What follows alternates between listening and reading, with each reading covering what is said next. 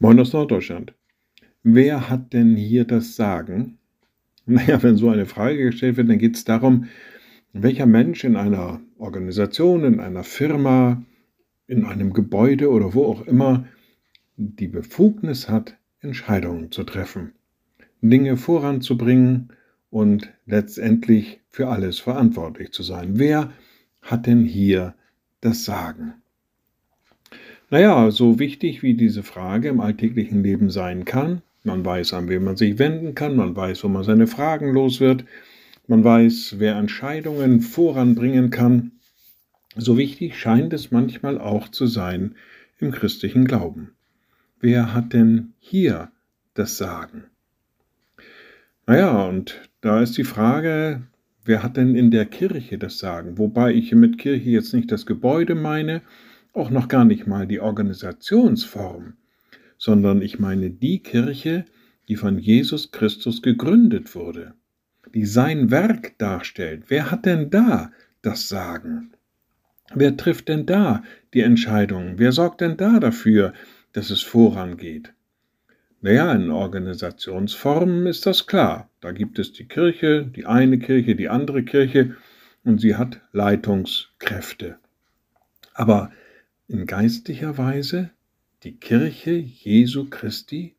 Wer bringt denn die voran? Wer sorgt denn da dafür, dass Entscheidungen getroffen werden? Na, ich zitiere mal aus dem Epheserbrief. Da schreibt der Schreiber und hat und alles hat er unter seine Füße getan und hat ihn gesetzt zum Haupt über alles der Gemeinde. Die Rede ist hier von Jesus Christus. Nur er allein ist das Haupt der Gemeinde. Nur an ihm allein können sich Entscheidungen orientieren. Nur er allein kann die Richtung vorgeben. Das hat er getan durch seine Lehre, durch sein Leben, dadurch, dass er in seiner Kirche immer noch präsent und in der Mitte ist. Naja, und wenn dann die Frage gestellt wird, wer hat denn hier das Sagen in der christlichen Kirche, dann kann es nur ein einziger Name sein, Jesus Christus. Liebe Schwestern und Brüder, ich lade Sie ein zu einem kurzen Gebet und anschließend zu einem gemeinsamen Vater unser. Allmächtiger Gott, guter himmlischer Vater, in deinem Sohn bist du in diese Welt gekommen.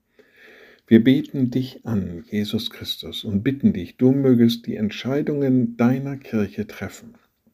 Du mögest immer wieder neu die Impulse geben, dass wir in deinem Sinne arbeiten, dass wir uns in deinem Sinne voran entwickeln und dass wir in deinem Sinne Vollendung schaffen deines Werkes. Sei du uns daran nahe. Und wir beten gemeinsam, unser Vater im Himmel, dein Name werde geheiligt, dein Reich komme, dein Wille geschehe wie im Himmel, so auf Erden. Unser tägliches Brot gib uns heute und vergib uns unsere Schuld, wie auch wir vergeben unseren Schuldigern und führe uns nicht in Versuchung, sondern erlöse uns von dem Bösen, denn dein ist das Reich und die Kraft und die Herrlichkeit in Ewigkeit. Amen. So seid gesegnet, bleibt behütet und bleibt gesund. Tschüss.